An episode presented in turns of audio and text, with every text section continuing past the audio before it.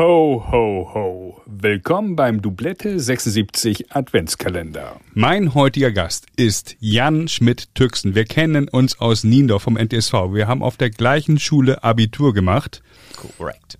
Du hast äh, gemeinsam mit mir viele Partys gefeiert. Man kennt dich als DJ Tiebreak. Den Namen werden wir später erklären. Wir haben unglaublich viele Highlights zusammen erlebt. Du bist ein Tennis-Enthusiast, ein großer, großer Fan, hast bald den Grand Slam als Zuschauer voll. Wir werden über die Grand Slam Turniere sprechen aus Zuschauersicht. Du warst bei vielen europäischen Turnieren. Wir werden darüber äh, sprechen, welche Turniere du dir noch gerne anschauen möchtest. Also wir werden sowas ähnliches wie einen digitalen oder audiophilen Reiseführer hier besprechen und äh, den, den Hörern äh, vorschlagen, was man sich ansehen sollte, welche Turniere man besuchen sollte, worauf man achten sollte aus Zuschauersicht, was die Ticketpreise sind und so weiter und so fort. Was kostet es bei den US Open eigentlich da am Center Court zu sitzen? Mein heutiger Gast, Jan Schmidt-Hüchsen, DJ Tiebreak, herzlich willkommen. Top, top. Vielen, vielen Dank, Tom. Ey. Schön, dass du hier bist. Du bist 75er Jahrgang. Das Ja. weiß ich ja wohl, weil wir kennen uns ja schon äh, sehr, sehr lange. Du hast auch Tennis gespielt. Hm. Über deine Tenniskarriere müssen wir jetzt nicht so viel ausführlich sprechen, aber ganz kurz auch. Du hast im NTSV gespielt. Meine Frage, wie kann es sein, dass jemand, der so begeistert, ich weiß, du bist sportbegeistert, du guckst ja nicht nur Tennis, sondern du findest ja viele andere Sportar- Sportarten auch gut, aber jemand, der so sehr Tennis einatmet und wirklich die ganze Welt bereist, warum spielt der nicht jeden Tag Tennis an der Ballwand? Ich glaube, es ist einfach mangelndes Talent und es ist, Ist das nicht so? dieselbe Freude einfach, ne? Wenn du halt so, also wenn ich halt rausgehe und guck und so, dann habe ich halt Spaß und Entspannen Mhm. und irgendwas und ich glaube, so wenig Talent wie ich mitbringe, denke ich, wäre es halt immer so, oh nein und hier und wieder ein verzogen und oh. Aber du hast von wann bis wann gespielt? Welchem Alter? Also wirklich ganz früh mit, damals auch gar nicht NTSV, sondern äh, meine Eltern haben ja zuerst gespielt, da gab es noch gar kein Tennis beim NTSV, im Tennisclub vier Jahreszeiten in Oh. Großflottbeck. So eine große Hamburger Legende, die hier, äh, glaube ich, im Podcast noch gar nicht so richtig vorgekommen ist. Ne? Ja. Da kommt Tommy Haas her, der spielte dort damals. Ist mir bekannt. Ja. Und mit dem hast du was erlebt? So ist es. Also, ne, das sind immer so, also so echter größter Erfolg wäre so zweite Runde, Trostrunde, NTSV, ne, Clubmeisterschaften. Ja. Und die Five Minutes of Fame, wenn ich mal, ich frage, sag ich mal, ich bin mal von Tommy Haas zur Trainingssession eingeladen worden. Oh, mein Gott, was ist das denn für eine? Der ist 78er Jahrgang, also drei Jahre jünger und Ja. Hatte niemanden zum Spielen beim Vierjahreszeiten. so ist es. Der Und- Vater war da ja Trainer. ne? Ja. Und ja. dann sagte er, Jan, können wir mal bitte? ja, ich war halt so der Einzige, der noch nicht erwachsen war, der dann so halbwegs in die Größenordnung passte, obwohl ich auch schon erheblich größer war. Damals ist ja auch noch, also in dem Alter ja auch ein riesiger Unterschied, Ja, halt ja. noch von der Entwicklung her, ne? Ja, dann hat er, haben wir da halt auf dem Platz uns so ein bisschen eingeschlagen, das ging noch, dann haben wir einen Satz gespielt, der war sehr schnell zu Ende. Es gab die glatte Brille, Ja. dann meinte Tommy, ist okay, wenn ich jetzt mal mit links spiele und dann kam zum Glück auch demnächst sein Vater und dann konnte er auch wieder ein bisschen üben. Ne? Wie hat sich das angefühlt? Da muss ich jetzt nachfragen, da muss ich nachbohren. Wie hast du dich gefühlt dann? Ist für mich auch Routine gewesen. Okay, aber Tennis selber spielen ist für dich kein Thema mehr heute. Nee, jetzt nochmal umso weniger, weil ich halt auch wirklich eine kaputte. Schulter habe. Ah, ne? okay. Aber es juckt nicht irgendwie und sagst äh, wirklich keine Böcke. Also, ja, also so ein bisschen schon, ne, wenn du halt irgendwie so morgens da irgendwo längs fährst ne, Mhm. und denkst so halt so, ah, ruhiger Sonntagmorgen, die Sonne scheint, die Vögel zwitschern und dann dieses satte plopp, plopp, plopp. Ja. Ist geil, aber ne, bei Okay. mir wär's ja plopp und übern Zaun und dann, ne, Dann erklär aber mir und den Hörern bitte, wie kommt es, dass du zu den French Open, US Open, Wimbledon und die vielen anderen Turniere, Rom, Madrid, Wien warst du jetzt gerade. ja. Wie kommt das? Und mit, du, durch welche Brille siehst du das Ganze dann? Siehst du das ganz entspannt oder fieberst du immer mit für einen bestimmten, du guckst ja Damen- und Herrentennis gleichmäßig. Ja, ja. Wie kommt's? Also was, ist, was, was treibt dich an? Also eigentlich, ne, es hat sich so ein bisschen wieder äh, entwickelt. Also ich bin ja halt auch so, ne, wie unsere Generation denn so, ne, halt mit dem ganzen großen Bäckerbuben groß geworden. Das hat so ein bisschen abgeebbt Ende 90er und dann hat's mich aber wirklich richtig gepackt, dass er irgendwie so, dass ich irgendwie so gemerkt habe, so, ey, wirklich durch, ich würde sagen, fast am meisten Del Potro. Das war halt so ein Spieler, der mitreißt. Der Turm von Tanil. So ist es. Und der halt auch immer so irgendwie so an sein Limit gegangen ist. Ne? Du wusstest halt so, ey, der schöpft Maximum ab, geht mit voller Emotionalität rein und war halt einer der wenigen, der halt so die Big Three da halt oder Big Four oder wen auch immer, da halt immer regelmäßig rausfahren können und waren halt immer, also gerade irgendwie Wimbledon gegen Nadal, Riesenmatches, ne, die halt mitgerissen haben. Ja. Und dadurch bin ich halt auch wieder so ein bisschen mehr angefixt gewesen, habe mich viel mehr damit auseinandergesetzt. Zu der Zeit unheimlich wenig im deutschen TV zu sehen gewesen, denn halt auch so geguckt, so, uh, wie komme ich denn an legale Streams auch ran, die mhm. halt in guter Qualität sind und ja, er hat's mich halt wirklich auch voll gepackt, denn irgendwie 2013 das erste Mal Wimbledon und ja, dann war es in my veins. Ne? Interessant. Ja. Juan Martin del Top Del Potro, Argentinier, hat mittlerweile aufgehört, ja. Knie kaputt, alles kaputt, glaube ich auch. Äh, kommt der nochmal zurück? Ich glaube nicht, wenn ich das so richtig deute. Aber ich fand ihn großartig, vor allem die Vorhandpeitsche. Ja. Fand ich überragend. Wir haben bei der Blumenau, wo ich ja jetzt Tennis spiele, mhm. früher äh, im Training immer den Delpo des Tages verteilt. Auch, also man, ja. der, der den geilsten Schlag am Tag gemacht hatte, war der Delpo des Tages. Also das verbindet uns auch. Ja. Dann an der Stelle die Begeisterung für Del Potro. Geiler ja. Spieler, geiler Typ und äh, ja, hat sein Herz auf den Platz gelassen. Absolut. Ja. Wahnsinn. Und die argentinischen Fans sind natürlich auch nochmal sensationell in jeder Sportart. Man hat es beim Rugby World Cup äh, letztens äh, letztlich auch gesehen. Also du bist sportbegeistert, du guckst Radsport, Fußball etc. Et pp. Heute geht's ja, um Tennis. Genau. Ähm, und Tennis aus der Sicht von jemandem, der eben selber nicht spielt, äh, das herauszufinden, das finde ich schon enorm spannend auch. Und wenn du denn so ein Turnier bereist, ähm, wie lange bist du dann da so vor Ort? Ist immer so eine, eine ein Tag äh, Städte-Rundfahrt und ein Tag gehe ich auf die Anlage oder wie ist das? bisschen ausgedehnt, hängt natürlich auch mal davon ab, ähm, wo es genau hingeht. Ne? Also das halt sagt so, ja gut, also vieles ist ja von Hamburg mit einem Direktflug zu erreichen, wo man dann sagen kann, okay, ich mache hier ein verlängertes Wochenende oder ich mache eine Woche und dann halt immer gerne ja mit einem Tag Turnierbesuch. Ne? Und es gibt halt viele tolle Städte, die in Europa schnell von Hamburg aus zu erreichen sind, wo gute Turniere stattfinden und die halt auch eine tolle Städtereise sind. Dann hau mal raus. Dann lass uns mal gemeinsam aufzählen. Kannst du das aus dem Gedächtnis überhaupt? Bei welchen Turnieren du schon warst? Neben den drei Grand Slams, habe ich schon erzählt, einfach um dir ein bisschen Zeit zu geben auch. Im Januar wirst du dann dein Zuschauer Grand Slam rund machen und nach Australien fliegen. Da sprechen so wir ja. gleich noch drüber auf jeden Fall. Also was du da geplant hast und wie lange und so weiter und so fort. Da wirst du ja sicherlich nicht nur einen Tag dann vor Ort Verlängertes sein. Wochenende. Ne? Und wie überhaupt wie man da Tickets sich kauft. Also wüsste ja. ich jetzt gar nicht. Ja. Ähm, erzähl mal, welche anderen Städte hast du bereist und wo hast du Turniere gesehen? Also so von der Bucketlist Turniere her sind es wirklich so alle Masters in Europa gewesen, also die Tausender alle durch und ähm, bis auf zwei Ausnahmen jetzt auch alle 500er inzwischen auf der ATP Tour. Wow. Ja. Wow. Was waren so die Highlights? Was wären so deine heißesten Tipps für Hörer, die sagen, ich will mir das mal gönnen? Also würde ich immer außerhalb von Grand Slams ganz groß empfehlen Rom. Also Kombination von, also von uns aus natürlich gut zu erreichen mit einem schnellen Flug für die meisten hier. Ähm, dann eine Top-Anlage, wirklich super beeindruckend, ist halt die alte Olympiasportanlage und die ist halt auch so im Stil dieser alten Sportanlagen, die historisch da halt sind, aufgebaut. Also dieser riesige, riesige Campus Central, eine extrem steile Tribüne, 10.000 Leute da drin und ja, ist halt so, wirklich so ein bisschen dem Kolosseum nachempfunden. Noch geiler, aber fast, also riesiger Highlightplatz ist der drittgrößte Platz da, der Pietrangeli, der halt wirklich nur mit Marmorstufen besetzt ist und so abgesenkt ist im Boden.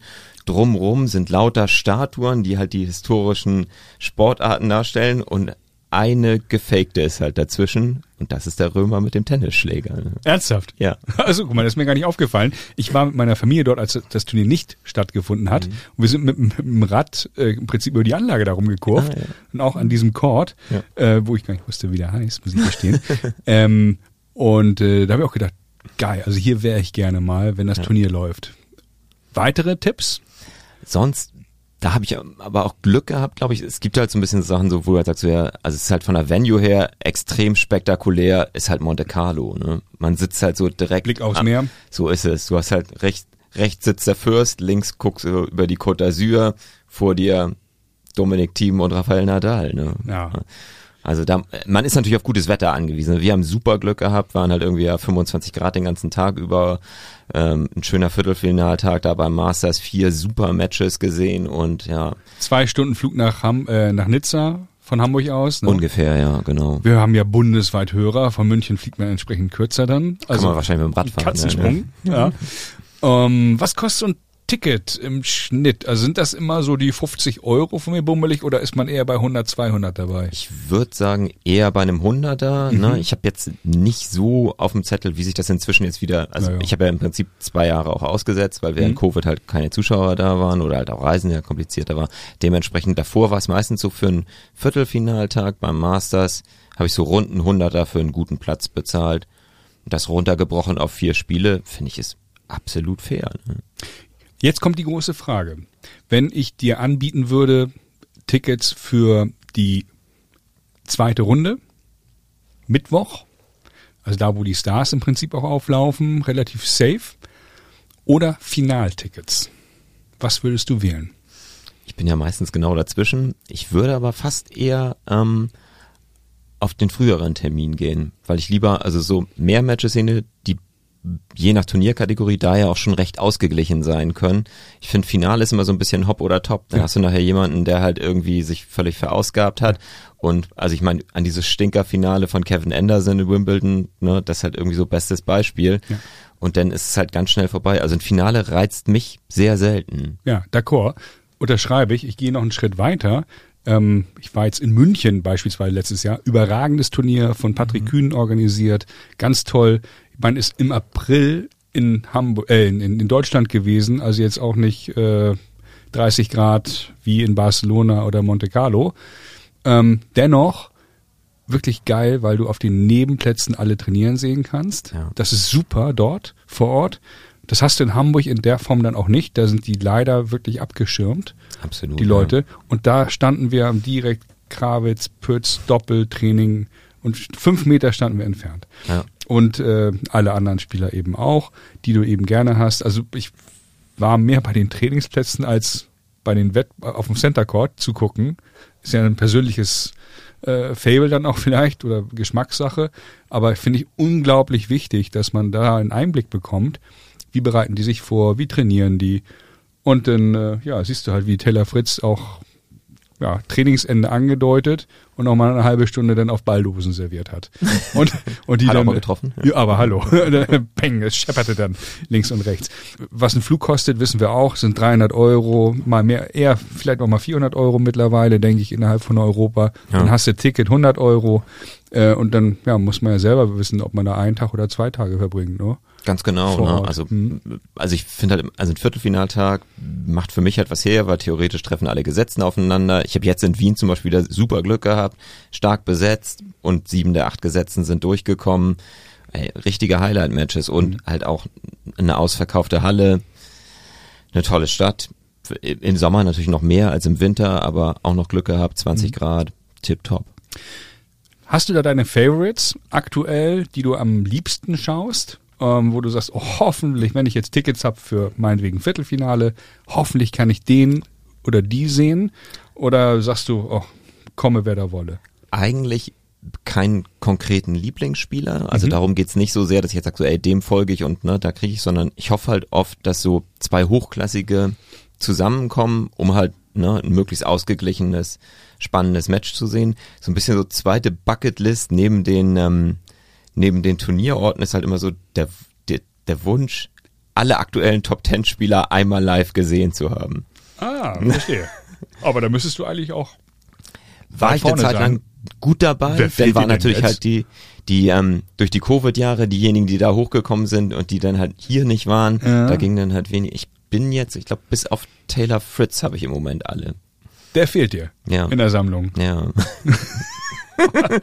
Auch nicht schlecht. Was macht denn so einen guten Turnierbesuch aus für dich? Was ist dir da wichtig? Worauf legst du Wert?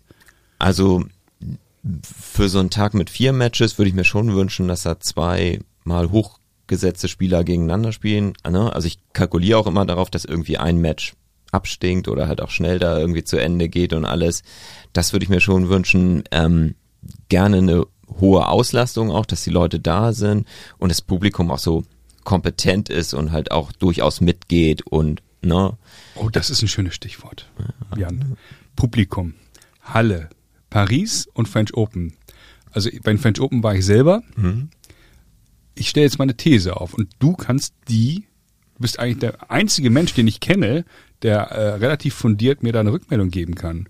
Meine These ist, das französische Tennispublikum ist das Schlimmste der Welt.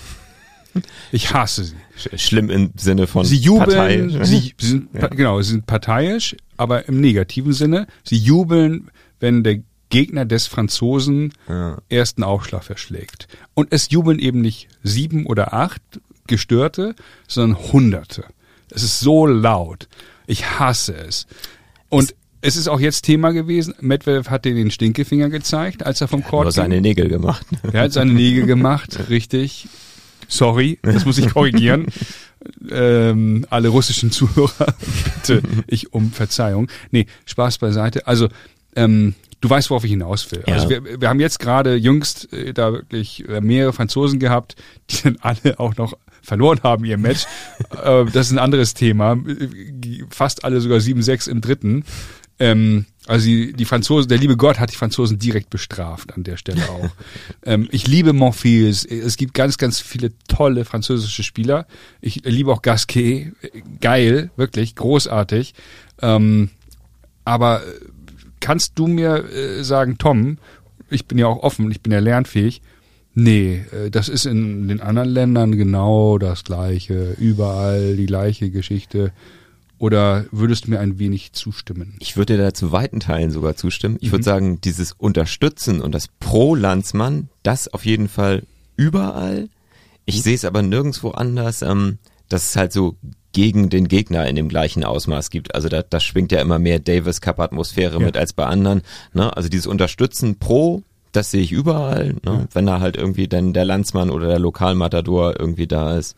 Aber dass es halt wirklich auch so geht, möglichst zu versuchen, auch den Gegner zu stören, das ist da schon überproportional. Finde ich auch. Finde ich auch. Was, das ist ja auch das, was ich am Tennis so liebe, was ich beim Golf eben auch überragend finde, dass man da wirklich die, die sportliche Leistung respektiert. Das finde ich auch so toll am Roten Baum-Publikum.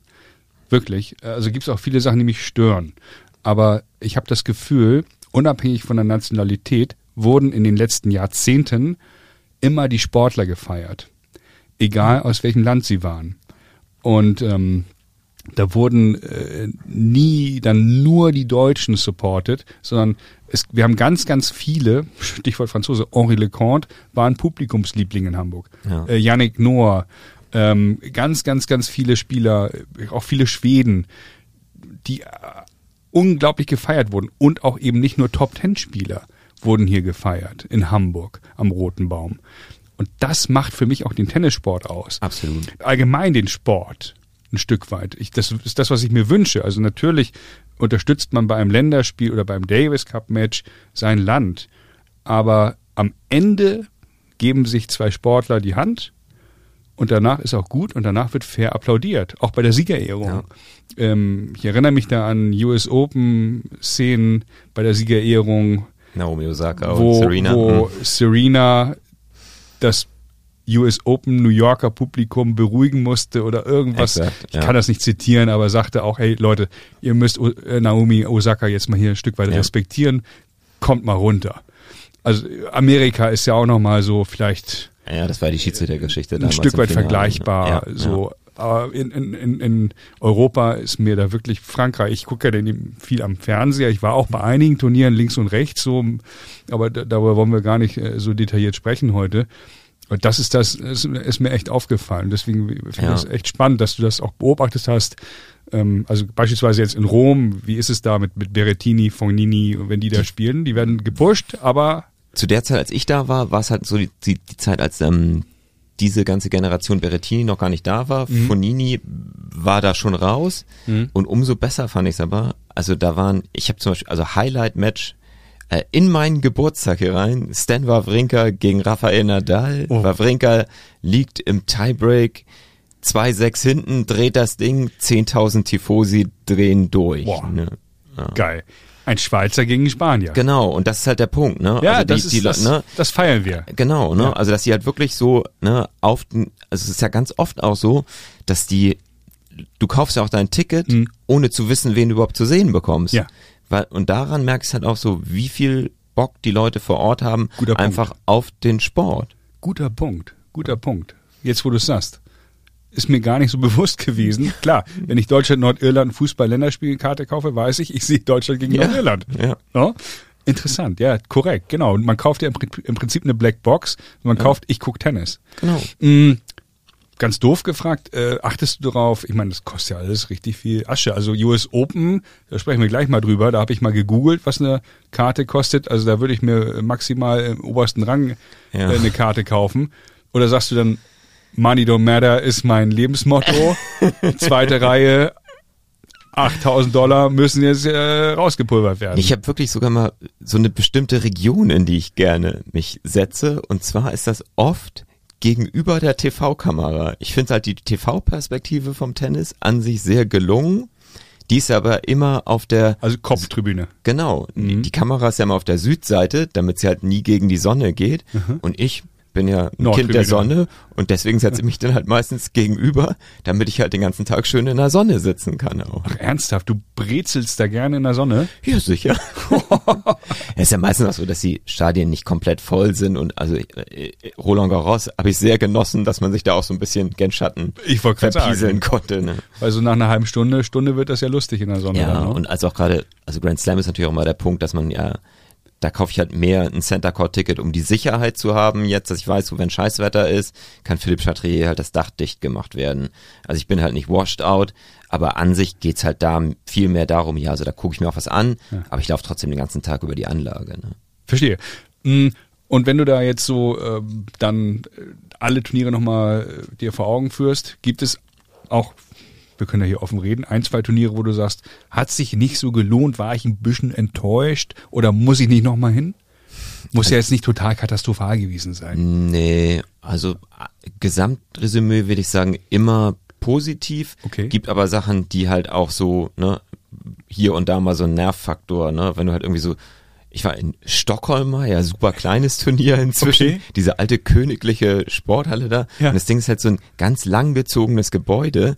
Und das heißt halt, dieser ganze Eingangsbereich ist halt nicht räumlich abgetrennt, deswegen zieht das da halt total.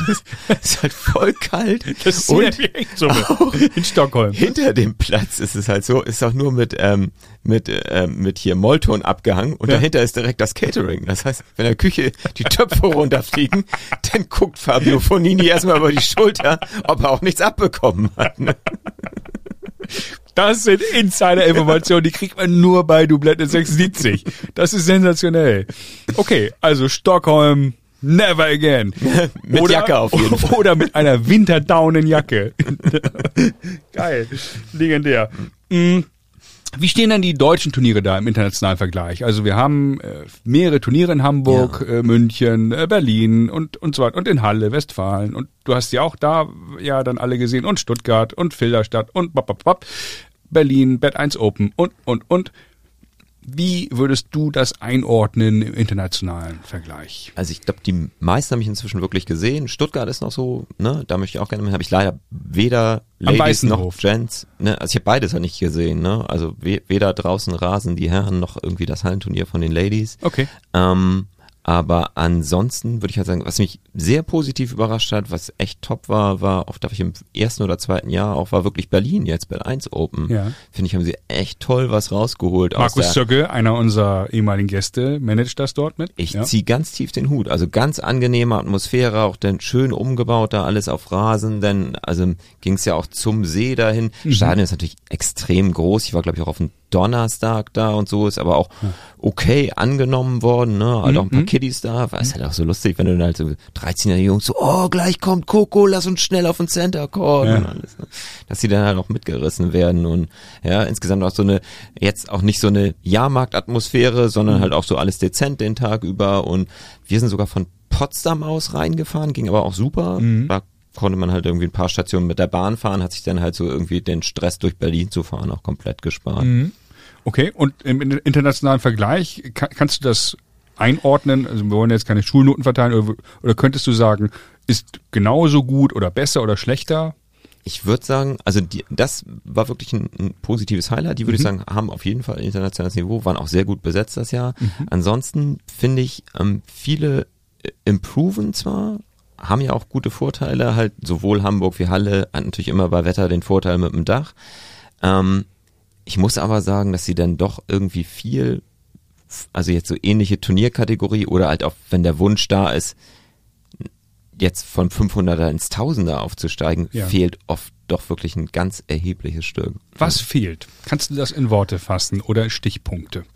Also ich glaube so, dass viele mehr weitläufigere Anlagen haben. Fläche. N- äh, Einfach banal Fläche. Mhm. Die, also Halle hat natürlich das große Stadion. Das ist top, ist unantastbar. Mhm. Die haben immer eine gute Besetzung. Du wirst da auf jeden Fall auch auf einen Wochenendtag immer Top Tennis sehen. Gutes Rahmenprogramm. Auch in Ordnung. Ist aber immer so ein bisschen gefühlt Wimbledon Rip-Off. Mhm, Ne? okay. Weil sie jetzt so von Turnierfarben bis auf allem ganz viel versuchen, das nachzumachen, ohne so die eigene Identität denn da halt irgendwie ne, zu entwickeln. Und wenn ich dann, also wenn ich jetzt den Vergleich ziehe, bist du auch schon mal gewesen, ist halt die, in der gleichen Woche ist Queens, ne? Mhm. die halt so natürlich voll posch sind, Mhm. aber halt auch was hermachen. Und obwohl die eigentlich nur auf dem normalen Court eine Rohrtribüne aufbauen. Korrekt. Also das ist dann doch rudimentär. Bei mir regnete es relativ stark. Ja, ich erinnere Lang die Bilder. Ja, oh, mein lieber Mann, echt.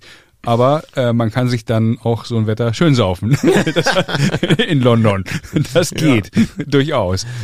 Okay, also äh, würdest du sagen, ähm, die deutschen Turniere können durchaus mithalten, aber Mhm. man braucht eine gewisse Fläche, um eben auch ein Tausender-Turnier dann eben sein zu können in der heutigen Welt. Ist ja ein globaler Sport. Das ist es, ne? Also die haben, also auch die Deutschen improven ja alle und entwickeln sich auch weiter. Das Ding ist ja nur, wenn man halt nur so darauf guckt, was machen wir hier? Also hier ist das Stadion ja bei uns am Roten Baum auch top modernisiert worden und große Schritte nach vorne. Nur wenn du halt gleichzeitig in der gleichen Turnierkategorie in Acapulco ist eine komplett neue Anlage vor zwei Jahren gebaut worden. In Adelaide ist eine komplett neue Anlage gebaut worden. Und ja, ne? Also es geht hier zwar voran, aber trotzdem ziehen andere vorbei. Ne? Verstanden. Also wir machen es ein bisschen hübscher Hm. und feilen so an den Ecken und Kanten rum und andere bauen auf einer grünen Fläche Die komplett halt, neue Anlage für was ich wie viel 100 Millionen oder so tja, und äh, sagen kommt mal bitte her und die Spieler und alle fühlen sich sehr wohl dort und das sind ja auch alles große Tennisnationen mit einer riesen Tradition. Ne? Ja, und es ist halt auch, ne, es ist ausgelastet und es macht halt auch wirklich denn, ne, was her. Und ist ein Highlight in den Städten dann auch, die, also Adelaide ist meines Wissens jetzt keine Millionenstadt, Nee, oder? ja, vielleicht knapp, aber. Oder knapp. Ähm, aber ja, wenn da ein Turnier ist, dann ist es natürlich mega Highlight wahrscheinlich für die Region dort. Absolut. ne. Okay, ähm, aber der Roten Baum gab es ja mal Umbaupläne. Hast Ja. du da eine Meinung zu? Habe ich damals in der Anfangsphase mal gesehen, ist jetzt glaube ich, auch über zehn Jahre her. Mhm. Also vielleicht noch einen davor geschoben. Was mich enttäuscht hat, ist, wo ich mich damals so ein bisschen informiert hatte, war, dass für die Olympiabewerbung gar keine richtig neue Tennisanlage geplant war. Wo ich halt dachte, okay, hier ist eine etablierte Veranstaltung, die halt auch gut besucht ist, wo es auch den Wunsch gibt, halt irgendwie wieder in eine höhere Turnierkategorie reinzurutschen. Und trotzdem war halt so der Plan für die letzte Olympiabewerbung wäre immer gewesen, da gibt's ja diese Auflage, dass man zweimal mindestens siebeneinhalbtausend Zuschauer haben muss. Und war halt immer nur eher ein zweiter Court wird temporär auf dem Unisportplatz gebaut. Ah, das wusste ich gar nicht. Ja. Hier erfährt man Sachen von dir. ähm, aber grundlegend dein Wunsch für das Turnier am Hamburger Roten Baum? ich finde es ist halt unheimlich schwer, halt auf dem begrenzten Platz was zu machen. Mhm. Deswegen, also ich habe damals mal Skizzen gesehen, die gingen ja auch so ein bisschen hier durch die Lokalpresse Ja. und das sah unheimlich interessant aus, wo, wo es ja halt auch wirklich hieß, so das große Stadion weg, Mhm. dafür diese kleinere Kali Unterberg hat ja gefordert, reiß die Schüssel ab. Ja. ich, ich wäre dabei Du hättest, gewesen. du hättest die Petition unterschrieben. Bei der Grundsteinlegung hätte ich aufgelegt. Aber wer wissen will, was dann passiert ist mit Kali Unterberg, der muss die Folge mit Kali Unterberg nachhören. Kann ich sehr empfehlen. Ja, Nicht nur wegen Steffi und Stupsi. Ne? ja allerdings, genau. Nee, und das wäre, glaube ich, das sah unheimlich interessant aus, weil diese Halle denn ja, also es wäre so ähnlich wie, wer es vielleicht kennt, diese Arena in Madrid, diese Caja Magica. Ich Mhm. als so Französisch, äh, Französisch sprechender. Warte, warte, warte, Äh, si, si, si, klar, ne? klar, klar. Das wäre ja so eine Option gewesen, dass man da halt ähm, Indoor, Outdoor machen könnte, ja auch viel mehr Veranstaltungen, ohne halt auch die Nachbarschaft ähm, größer äh, zu beeinträchtigen. Und das wäre, glaube ich, sehr, sehr interessant gewesen, weil das ja, glaube ich, auch schwer ist und so wie ich das wahrgenommen habe, war der Club an der Alster ja auch immer sehr darum bemüht zu sagen, so wir machen hier nichts, wo wir Ärger mit der Nachbarschaft bekommen Ja. können, was auch sehr vernünftig ist. Ne? Ja, ja. Ja, damit deine Villa da auch nicht dann äh, ne, im Wert äh, verliert. Das ist ja auch wichtig. Nee, muss ja auch nicht sein. Wie ist denn das mit Alsterblick eigentlich zu leben? ja, da sprechen wir dann später nochmal drüber. Wir haben, also das Tennisabitur wird hier auch gleich in die Folge so mit einfließen immer. Ähm, großes Thema unseres Podcasts ist ja auch die gerechte Verteilung des Preisgeldes. Viele fordern Equal Pay zwischen Damen und Herren. Das ist ein anderes Thema, steht auf einer anderen äh, DIN A4-Seite. Hier und heute habe ich die Verdienste in Dollar der ersten 1000 bei den Herren mal ausgedruckt hier liegen. Und äh, da werden wir hier und da mal dein Wissen testen. Also ich sag ganz ehrlich, du wärst einer meiner Wer will Millionär Joker, die ich anrufen würde beim Tennis. Ich habe ja so einige Experten hier zu Gast gehabt. Also Dr. Martin Busch ganz weit vorne auch. Die Folge kann man dann äh, hören, äh, auch so ein paar Tage vorher, paar Tage nach dir. Ähm, da muss man dann so ein bisschen äh, sich durchskippen bei dem jeweiligen Podcast-Anbieter. Aber ich glaube, du bist ein echter Tennisexperte. Also was so, sehen. was so Zuschauerergebnisse angeht. Wenn du mich fragst, wer stand 2017 im Wimbledon-Finale, könnte ich nicht darauf antworten. Also ich kann echt so 90er, 2000, na, bis 2000, vielleicht so 80er Jahre mit gefährlichen Halbwissen glänzen. Ähm, und viele unserer Gäste eben auch so, haben so partielles Wissen. Aber du bist ja wirklich dann up to date auch. Ja, ja. Weil ich du komme aber auch mit den Jahren guckst. durcheinander. Ja, schon. Ne? Also Ja. ich- zwar viel, aber vielleicht auch dann schon wieder so, so viel, dass man denkt, so, welches Jahr war das denn nochmal? Okay, also ähm, ne, dieses Thema Preisgeld treibt uns um und Ja. Stich, also warum äh, sprechen wir dieses Thema immer wieder an? Weil wir fordern, dass das gerechter verteilt wird. Äh, ist ja erstmal eine plumpe äh, soziale Forderung, wenn du so willst. Äh, Sozialisten sind wir nicht, aber äh, wenn man sieht, wie viele können äh, von dem Sport leben, ja. lass es 100, äh, lass es 200 sein. Und deswegen wollen wir hier mal transparent machen, hier und heute in der Folge, im Laufe dieser Folge auch, wer verdient eigentlich was an Preisgeld, wohl wissend, dass man weitere Einnahmequellen hat. Aber dann wird da echt eine Wissenschaft draus, wenn wir jetzt auch noch die Werbeverträge dazu addieren. Und bitte immer im Hinterkopf merken, in der Regel haben die Profis Trainer, manchmal Physiotherapeuten, manchmal einen Manager und die wollen auch von irgendwas leben. Und äh, man kann eben auch nicht, wie Tamara Korpatsch, du hast es mir Ja. im Vorgespräch erzählt, im Auto übernachten vor dem Match. Also äh, man muss dann auch ein Hotelzimmer bezahlen und einen Flug und der muss wahrscheinlich auch noch einigermaßen flexibel sein. Aber ich habe, wir haben ja auch schon einige Profis hier zu Gast gehabt und Ex-Profis, die auch erzählt haben, die sind dann also abenteuerliche Flugrouten haben die auf sich genommen, nicht so wie der feine Herr Schmidt-Tüxen von Hamburg nach Nizza direkt und dann mit dem Heli über den Heliport sieben Minuten nach Monaco.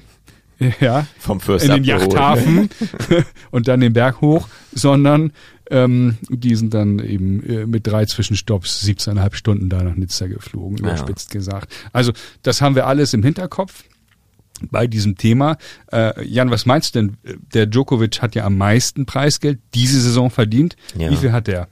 Als Nummer eins auf der Liste jetzt, äh, wir sind äh, von äh, Januar Anfang bei Paris-Bercy Ja. äh, in der Halle äh, gelandet. Also das Preisgeld für Paris ist noch nicht inkludiert. Nee, aber ich meine, er hat ja alleine schon, vielleicht nochmal vorweg, es fällt ja auch so extrem auseinander vom regulären Tourbetrieb zu Grand Slams. Ne? Mhm. Und das ist ja auch so ein bisschen der Punkt. Ne? Also über Challenger wollen wir ja gar nicht reden. Ja. Aber, ne, und wenn ich dann denke, wie erfolgreich der die vier Slams gespielt hat, ich würde jetzt sagen, er hat ja sonst, Ich gebe dir 20 Prozent Abweichung. Nach oben, nach unten. Ich gehe einfach mal auf die glatten 10 Millionen. Ja, 10,6 Millionen. Also wir merken uns, Nummer eins, 10,6 Millionen.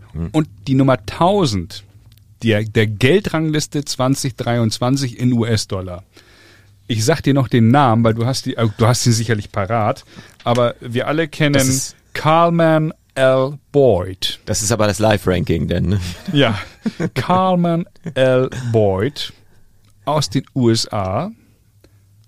Ich würde denken, der hat 2326 Dollar verdient. Prozentual liegst du daneben, aber 4200, ich würde Ja. aufgerundet das fast gelten lassen. Ja. Also, aber wir bewegen uns hier bei den ersten, bei den besten 1000 Herren der Weltrangliste Ja. zwischen 4200 Dollar und 10,6 Millionen.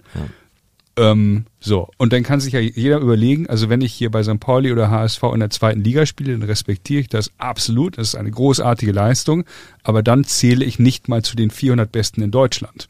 Korrekt. Das muss man sich immer mal wieder vor Augen führen, worüber wir hier reden. Wir reden hier über die te- besten 1000 der Welt und von denen können weit, bei weitem fast alle, die Mehrheit nicht davon leben. Genau. Und, und ähm, das ist wirklich dann, wenn du dann eben das zusammenbringst mit Tamara Korpatsch, die, hilf mir, beim NDR 3 Sportclub im Fernsehen darüber geredet hat. Ja, genau. Also da ist das nochmal aufgekommen. Die hat ja eine Zeit lang wirklich nur ähm, Turniere spielen können, die halt so praktisch in Autodistanz von Hamburg waren, weil sie die Reisekosten nicht finanzieren konnte, obwohl sie halt vom von den WTA-Punkten her Ja. ähm, Entry gehabt hätte in Südamerika oder Ja. irgendwas oder selbst im, im weiteren europäischen Umfeld, ne? Und also hat irgendwie mit einer GoFundMe-Kampagne versucht, da noch irgendwie was zu bekommen.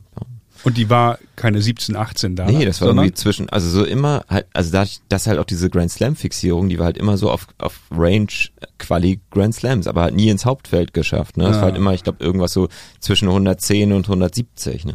Das kann es ja nicht sein. Nee. Also- dass ich weiß, ich fliege irgendwo hin und gehört zu den besten 200 der Welt, sag ich jetzt mal stark vereinfacht, oder besten 300 der Welt. Ja. Und wenn ich Pech habe, mache ich miese. Exakt. Also, und penne noch im Auto. Sorry. Ja. Also, das kann es nicht sein. Deswegen müssen wir da für eine Grundsicherung sorgen. Da ist der DTB vielleicht gefragt durch ein in innovatives Bundesliga-Konzept. Ein Thema, was wir hier auch schon mal mit irgendjemand anderen Ja. irgendwann besprochen haben. Bitte nachhören. Auf jeden Fall ist das ein Thema, wo die Landesverbände vielleicht ein bisschen was machen können. Mal ganz pragmatisch, also wo soll das Geld herkommen für die jungen Leute? Vielleicht müssen auch die Top-Spieler, ähm, also ein Zverev, wenn der 10% seines Preisgeldes zurückgeben würde an diesen, an einen Fonds, der sich dann nennt Leistungssport, Förderung, Tennis, dann wäre das Ganze auch finanziert. Also es gibt da viele, viele Modelle, aber letztendlich sagen viele ja auch dann, ich bin mein eigener Glückeschmied. Klar, Ja, also das? der Ja. Verband ist natürlich da irgendwie dran äh, oder halt letztlich hier halt auch die Tour. Wenn ich das richtig wahrgenommen habe, kam vor ein paar Wochen auch eine Initiative der ATP, die so eine Art Stipendien halt ausgeben will, ne, die halt irgendwie, ich sag jetzt mal, äh, irgendwas an Zahlen, die U23-Spielern 50.000 Dollar zur Verfügung stellt, die die für Physio und Trainer und Reisekosten ausgeben können. Okay. Und im Zuge dessen, wenn sie dann eine Preisgeldstufe von XY erreichen, wird das halt wie ein Stipendium oder ein Darlehen langsam wieder zurückgezahlt, um halt den Fair. Einstieg in den Profisport zu okay. ermöglichen. Und dann hat man so einen Geldkreislauf genau. im Prinzip.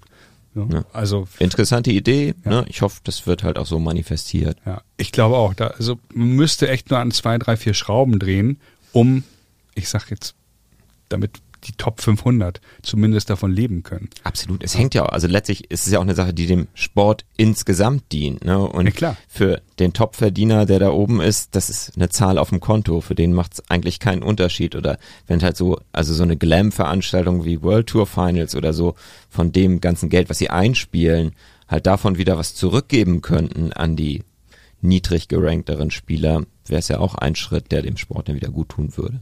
Du hast die Big Three oder Big Four, ich tue mich schwer mit Big Four, aber ich, ich finde, es es sind Big Three, sorry. Äh, ich muss jetzt nicht weiter ausführen, warum, weshalb. Obwohl ich Andy Murray jetzt äh, im hohen Alter sehr zu schätzen weiß und sehr, sehr gerne schaue, weil der Tennis liebt und kämpft und fightet, äh, wie kein anderer da mit seiner kaputten Hüfte. Wahnsinn. Ja. Aber äh, ja, er ist eben da gibt's, Süchtig. Na, da gibt es eben viele in der Kategorie, die, die so viele Titel wie er haben, halt. Ähm, wie auch immer. Wären die Big Three nicht mehr gefordert, jetzt ein Zeichen zu setzen, Djokovic, Federer, Nadal und äh, dafür eine Umverteilung zu sorgen, global?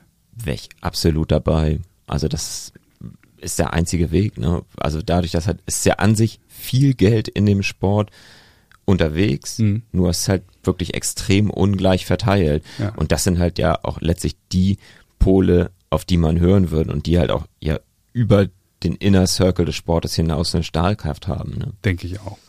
Gut, da sind wir uns einig.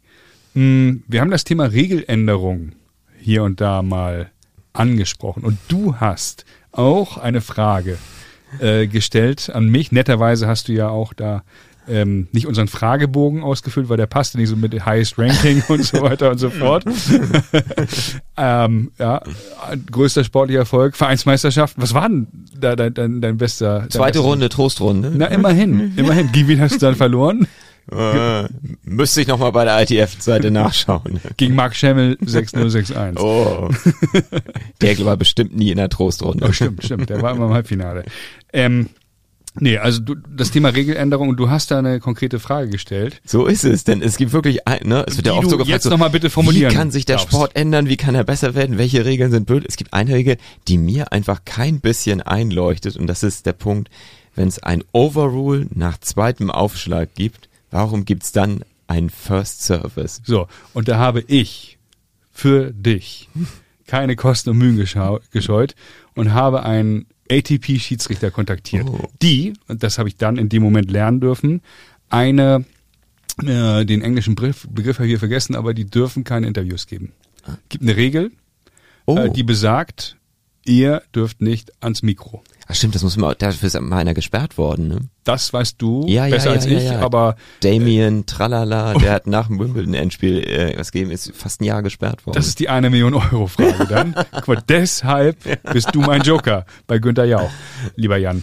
Äh, Wie auch immer, ich habe einem oder einer äh, Schiedsrichterin, die Hm. global eben auch Schiri ist, ähm, diese Frage weitergeleitet per WhatsApp und habe netterweise ihm eine Antwort bekommen. Geil. Aber bewusst will ich jetzt hier keinen Namen nennen, um ich, ich weiß wirklich nicht, ob der oder diejenige dann irgendwie Probleme bekäme. Die Antwort äh, lautet, weil äh, wenn wenn der Punkt begonnen hat, wird immer der ganze Punkt wiederholt äh, nach einem Overrule. Alles klar. Punkt. So, macht dich die Antwort glücklich? Mich, also mich stellt die nicht zufrieden, weil ich höre, Also inhaltlich ja, aber ne, ich kann es dann aus deiner. Frage Aber- heraus, äh, hab ich, welche Regel würdest du dir wünschen? Ja, welche Regelung? Natürlich, dass es dann Second Service gibt, ne? Genauso wie beim LED ja auch, ne? Ja. Also da wirst ja auch so, ne? Wenn der zweite Aufschlag LED ist, gibt's ja auch keinen ersten Aufschlag. Wir beide würden LED abschaffen, oder? Ja, nein, vielleicht? Bist du unentschieden? Stört mich nicht. Ah, interessant. Ja. Du weißt ja, das hatten wir auch in einer anderen Folge mal, warum das äh, bei Jugendturnieren abgeschafft wurde, ne? Weil die alle bescheißen, Ja, genau. wie, wie die Bekloppten. Ist ja, macht da alles bei die AI, dann wird nicht mehr beschissen. Ja. Du hast mir noch einen Hinweis gegeben hier, was den Tourablauf betrifft, würdest du dir einiges zurückwünschen. So, jetzt sind wir ja hier bei Wünsch dir was. Oh ja. Jetzt bin, ja, jetzt bin ich ja wirklich gespannt, äh, wie Bolle, auch in der Vorbereitung schon gedacht, was kommt denn jetzt von Jan Schmidt-Tüxen? Es sind so viele Sachen Was? wirklich, die, also an sich ja so Kleinigkeiten, die ich aber irgendwie so gefühlt vor zehn Jahren oder diese, so in den letzten 15 bis fünf Jahren verschwunden sind, wo ich mir ein paar Sachen wünschen würde, die halt mal wieder auftauchen würden. Das war zum Beispiel eine Zeit lang gab es bei den Masters-Turnieren, ist das Finale als Best of Five gespielt worden. Ja. Und wir hatten ja eben auch schon den Punkt, dass wir gesagt haben, an sich ist ein Finaltag eher so, hm, kann Mhm. ziemlich lame werden. Ein Best of Five, würde ich sagen, hat da mehr Potenzial. Ne? Auch bei den internationalen an der Rote Baumschusssee. Mhm. Da wurde auch Best of Five gespielt. Das war ja sogar einer der Gründe, warum das letztlich dazu geführt hat. Ne? Ja, Dieses ja. legendäre Federer-Nadal-Match, wo die fit- nicht mehr fit genug für Rom waren danach. ne? Aber das wäre halt so der Punkt, wo ich sagen würde, ja, okay, es hat bestimmt Gründe, dass das abgewöhnt wird, aber deswegen... Klare Forderung, Ne? verstanden, ähm, Petition, unterschreibe ich. Was noch? Ansonsten ähm, gibt's ja immer noch so eine Turnierserie, die mir gut gefallen hat. Die Anfang des Jahres, Hopeman Cup. Harry Hopman. Ich bin ein Riesenfan davon gewesen. Zum Jahresauftakt ist auch immer gut angenommen worden, immer Ja. in Perth, immer gut besetzt gewesen. Ja. So, ich glaube auch viele Spieler haben so Damen und Frau, äh, Damen und Herren zusammen, in Mixed im Team. Genau, und äh, zwei gespielt, hochklassige Einzel und ein Fun-Mix, das halt auch so dann letztlich für den Turnier aus, aber Ja. war halt für viele auch gut, nach der Off-Season mit drei garantierten Spielen einzusteigen und nicht so ganz kalt Ja. in den ersten Grand Slam zu gehen. Okay. Petition unterschreibe ich auch. Was Alles noch? Finde ich gut. Das freut mich. Was fällt mir denn noch so ein, was ich gerne dabei hätte? Was mir gar nicht gefällt, was jetzt in letzter Ja. Zeit gekommen ist, sind diese 10-Tages-Masters-Events. Warum nicht? Was mögen wir daran nicht? Weil gerade Masters unheimlich hochklassig, enges Feld, von Tag eins an hochklassige Spiele Ja. und zum Wochenende nochmal gesteigert. Ich habe das mitgenommen, dass diese Miami und Indian Wells so ein bisschen ausgedehnt waren, Mhm. aber die hatten ja zumindest noch ähm, einen slowen Start, aber ein normales Ende. Mhm. Und jetzt ist halt ganz oft so, dass Viertelfinale auf zwei Tage aufgeteilt werden Mhm. und ich finde halt Spielst in einer Woche ist deine Forderung? Oder wie? bitte? Äh, Spiel es in sieben Tagen, Ja. das Turnier? Ist deine Forderung? Ja. Oder Samstag bis Samstag, äh, Samstag bis Sonntag dann mit Also Quali diese Dienstagsfinales neulich in, in, in Asien war auch völlig absurd, fand ich. Okay. Ja, das wollen wir nicht. Da, an wen äh, sollen wir uns da wenden? ATP, WTA? Bitte, ihr habt ja genug Gäste, die Ja, prominent sind. ja, ja. Nee, aber haben. das werde ich auch an Lars dann weitergeben, der kümmert sich darum. Der ist wahrscheinlich in der Sache gerade unterwegs. Ne? Nee, ich, ich glaube, der hat keinen Blutdruck bei dem Thema. Ja, und was mir sonst noch so, was ich natürlich so, ich jetzt als Tennisreisender, Ja. hat ja immer ganz groß auf der Bucketlist noch Miami Open in Key Biscayne auf den Florida Keys. Mhm. Und hab mir das immer so ein bisschen nach hinten geschoben, weil ich halt auch immer so ein bisschen Schiss hatte, dass Monte Carlo mal abgesetzt wird, weil die sollten ja auch schon mal den Status verlieren. Mhm. Deswegen habe ich mich ein Jahr lang mal als das ne, für das Frühjahr entschieden, Monte Carlo zu machen.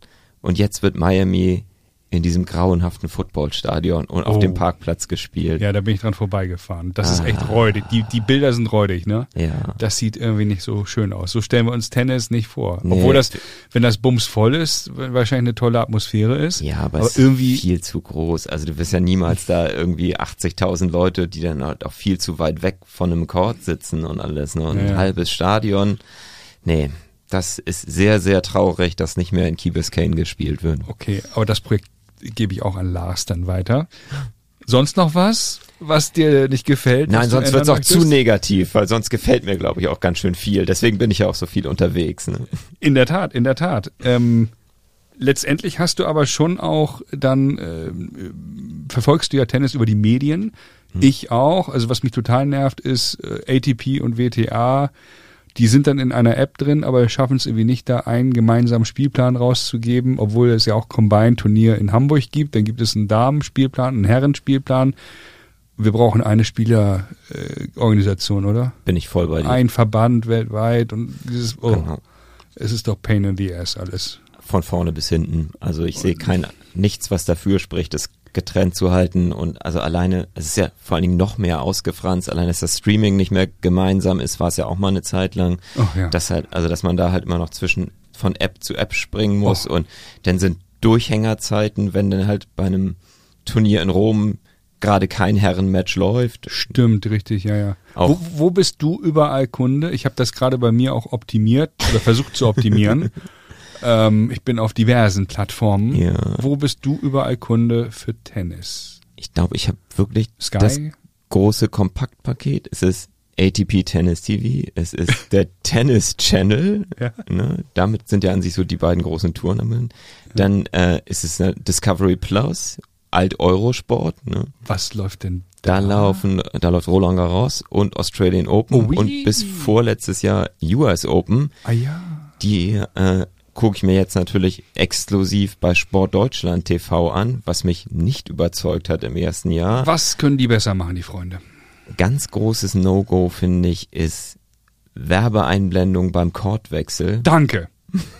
Du sprichst mir aus der Seele. Schlimm. Ich war so hart genervt. Ja. Alter. Wenn ich Okay. irgendwie ins Live-Scoring gucke und sehe so, oh, da ist ein Tiebreak bei 4-4, da möchte ich mal schnell rüber. Ja, du warst Ne? dann zu die App Beginn des ist schon, nächsten Satzes hakt ein wenig und dann ne, denkst du so, jetzt ne, darf ich mir noch zweimal 30 Sekunden Ich hab- Versicherung Ich habe angucken. meinen Schläger zertrümmert in dem Moment im Wohnzimmer. Ich hätte dir keine Verwarnung dafür gegeben. Ja, du hättest applaudiert. Okay. Also sehr Improvement. Da leider auch, also ich finde halt wirklich, dass Discovery und Eurosport halt da schon den Standard setzen mit guten Magazinsendungen, die halt auch so Tageshighlights auch mal am frühen Abend und für den gesamten Turniertag zusammenfassen. Mhm. Das gefällt mir. und alle Chords Mhm. und alle auch mit Worldfeed-Kommentar. Ich möchte was Positives ergänzen, was mir wirklich gut gefallen hat bei Sport Deutschland, Berichterstattung US Open. Mhm. Ähm, war Misha Zverev am Mikrofon bei der, Ja. in der Konferenz mit Paul Harter, oder heißt er Paul Harter? Die mit dem, Ah, einen, Huis. mit dem einen Typen Mhm. da. Ähm, das haben die gut gemacht, so von Court zu Court hin und her. Da habe ich auch dann mich dabei ertappt, dann wo ich mich zurückgelehnt habe äh, und geschaut habe, was die erzählt haben. Und dann musst du auch echt sagen, wie bei der Bundesliga-Konferenz damals, äh, als die eingeführt wurde, als wir noch jung waren, äh, lieber Jan, da hat man ja auch äh, gesagt, so, oh Gott, oh Gott, und äh, Fear of Missing Out, oh, ich verpasse ja irgendwas woanders. Nee, dann hört man ja Tor auf Schalke. Absolut. Und dann wird umgeschaltet. So. Und genau so haben die es ja auch gemacht, dass sie gesagt, ey, da ist Tiebreak, jetzt gehen wir mal dahin, jetzt gehen wir mal darüber und so. So wünsche ich mir das. Das fand ich überragend. Das ist, finde ich, bei Sky und bei Eurosport habe ich das nicht so vorgefunden in der Form. Und das würde ich mir in Zukunft auch wünschen, egal von wem, wer auch immer Tennis äh, berichtet, dass man da eben zwischen den Chords wirklich äh, hin und her schaltet oder einen Channel anbietet, wo es eben diese Konferenzoption gibt. Ja. Ich wäre da ein Fan von. Und ja, ähm, also wenn ich von Chord zu Chord hin und her schalte, dann erwarte ich wirklich keine Werbung. Nehmt fünf Euro mehr, mir egal. Aber das war echt Pain in the Ass. Bin ich voll dabei. Also ich glaube, bei Sky hat glaube ich auch eine Konferenz für Wimbledon immer. Was da allerdings noch schlimmer ist als äh, Sportdeutschland TV, die ist die eingeschränkte Kanalzahl. Ne? Also du Ja, kriegst okay. halt maximal vier oder fünf Chords. Das ist halt noch sehr, sehr altes TV-Denken, Hm. dass sie halt Kapazitäten haben. Sie dürfen alle Chords zeigen, aber tun's nicht. Wird nur noch getoppt von Olympia in ARD und ZDF, wo man dann vielleicht ein Finale zu sehen bekommt live. Ja, ja. Und den Rest werden alle Rechte gekauft und nichts wird gezeigt, nicht mal gestreamt. Naja, Feedback ist ein Geschenk. Tja. Das haben wir beide ja gelernt auf dem Gymnasium Omo, oder? Feedback helps everyone. Ne? Mm, ATP Radio, äh, hörst du da rein? Habe ich noch Habe nie ich gemacht. wirklich, ehrlich, ja, ja. Nee. deswegen gibt's das wahrscheinlich auch nicht mehr, weil es Gibt's übrigens auch bei den Grand Slams. Es gibt auch Wimbledon Radio und Roland Garros Radio. Man kann und dafür so. 20 Pfund sich so einen Ohrclip holen. Das, Das ist Ganze- aber nicht das, was du meinst. Da, es ist äh, wahrscheinlich ist dieselbe Berichterstattung, die gibt's aber auch über die App und über die Homepage jeweils. Das, heißt wäre ja also, was für Lars und mich, ne? Ja. Dass wir den Leuten so aufs Ohr äh, einen reinlabern. Genau das. Zehn Stunden am Und Stück. das gibt's da halt auch durchgehend den ganzen Tag. Halt praktisch, wenn du mit dem Fahrrad ne, Ja. zur Arbeit fährst, Ja. kannst du nebenbei noch ganz gemütlich die Worüber Australian. reden die denn? Ja.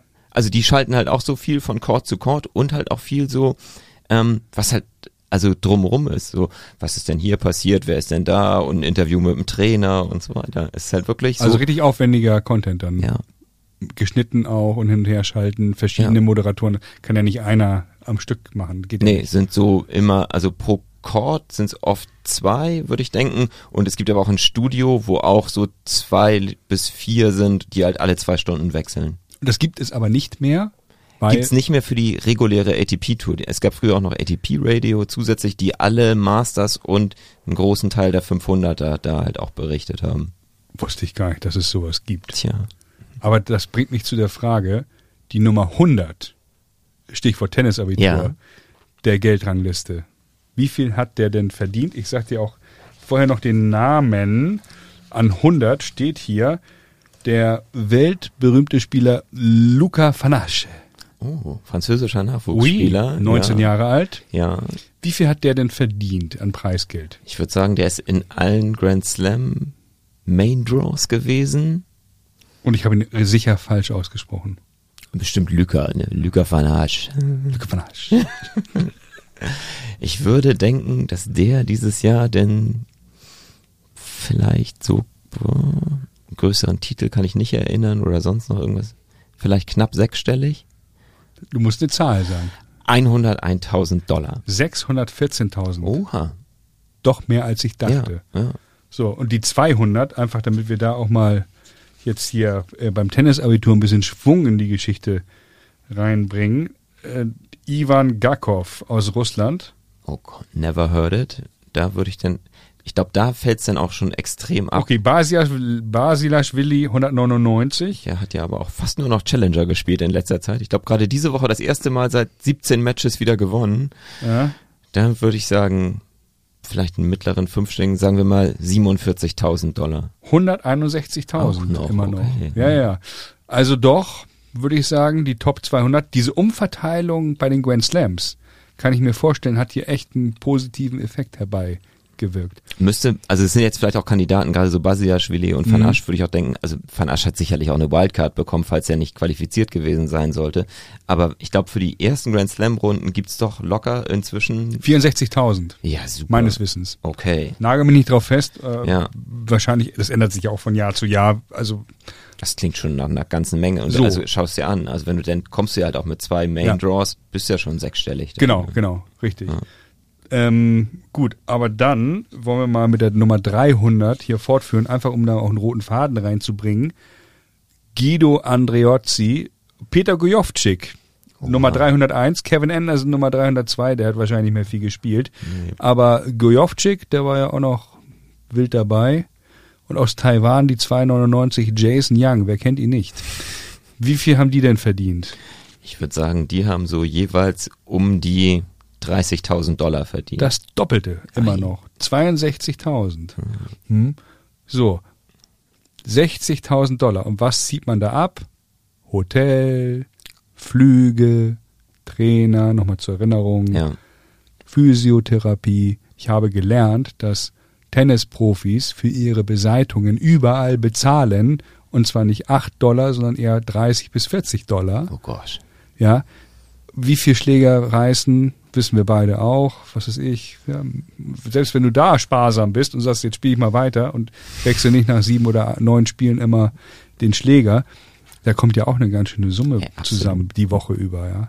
Du bist Unternehmer, stehst nur mit dem, Ka- es ist ja nur deine reine Einnahmenseite, ohne jede Ausgabe und ohne die Garantie, dass du weißt, wo, wo bin ich in sechs Wochen im Feld. Ne? ja. Also das ist Durchschnittsverdienst in Deutschland 50, 60.000 Euro brutto, da bist du fest angestellt, hast jede Woche deine Kohle. Fußballverein hattest du erzählt, selbst beim Regionalligisten hast du ja ein paar tausend Euro safe in der dritten, vierten Liga und kannst davon deine Miete bezahlen und hast einen vollen Kühlschrank Und bist krankenversichert und, ne? und so weiter und so fort. Also- und hier reißt du dir das Kreuzband und hast ein halbes Jahr nichts. So ist es. Ja. Und Ausgaben gegebenenfalls. Also deswegen, jeder, der jetzt sagt so, ach komm, äh, ja, was war das? Die 200 oder hier, Benoit Per, der ist auch ein Vielspieler, 139, hat 304.000 Ja. verdient. Da kann man ja sagen, ho, ho, oder so, aber viel. naja, ja. Es ist halt eine Firma, die das halt als gesamte Jahreseinnahme hat. Das ist ein ne? Umsatz. Ja, So, und da kommen die Aufwendungen runter, ne? ja. Und ja, also ich glaube, das Thema ist, ist klar geworden. Und äh, ich fand die Zahlen einfach mal ganz spannend, Ja. so zu sehen, weil was mir, was mich wirklich stört, ist, es werden immer die Riesensummen kolportiert. Boris Becker hat 25 Millionen Dollar Preisgeld gewonnen, ja, über 15 Jahre. Ähm, dann äh, die anderen äh, Spitzenverdiener, Federer, äh, da bist du ja dann eben äh, über 100 Millionen plus und ja, Ja. über 20 Jahre. Irre viel Kohle. Und äh, was wirklich zu kurz kommt, äh, sind eben die Spieler, was mich auch in der Medienberichterstattung enorm stört, da kannst du auch mal was zu sagen, äh, ist eben diese Reduzierung auf die Top 100. Also wie viele Deutsche sind in den Top 100, dann wissen wir, ob es dem äh, deutschen Tennis gut oder schlecht geht. Ja. Es interessiert niemanden, überspitzt gesagt, wie viele Deutsche zwischen 100 und 500 in der Welt stehen. Wo ich sage, ja, auch das ist ja eine unfassbare Leistung. Ähm, und warum wird da eigentlich so, so eine rote Linie gezogen bei der Num 100? Verstehe ich nicht. Wird bei anderen Sportarten ja auch nicht gemacht. Nee, Oder? Oder ich, also was ich halt auch noch so sehe, ist dieser Fokus in der allgemeinen ähm, Berichterstattung, wenn ich jetzt in der Tageszeitung, in eine Süddeutsche Zeitung gucke oder ähnliches, das halt auch so, also nahezu überhaupt keine Berichterstattung über Turniere unterhalb vom Slam sind. Ja. Also es sei denn wirklich, es gibt einen, einen deutschen Bezug, sag mal ab Halbfinale oder so, aber ansonsten findet es einfach komplett gar nicht statt. Wohingegen ich, also ich als Abonnent jetzt sehe so, okay, hier sind 17 Artikel Fußball jedes Wochenende, selbst an spielfreien Wochenenden, runter bis in was weiß ich für eine Liga. Mhm. Es ist extrem eine Monokultur. Ja. Das muss sich ändern. Das war's für heute. Morgen geht's weiter mit einer spannenden Folge. Folgt Dublette76 bei Instagram oder LinkedIn. Dublette 76 wird präsentiert von Brainseeker Consulting.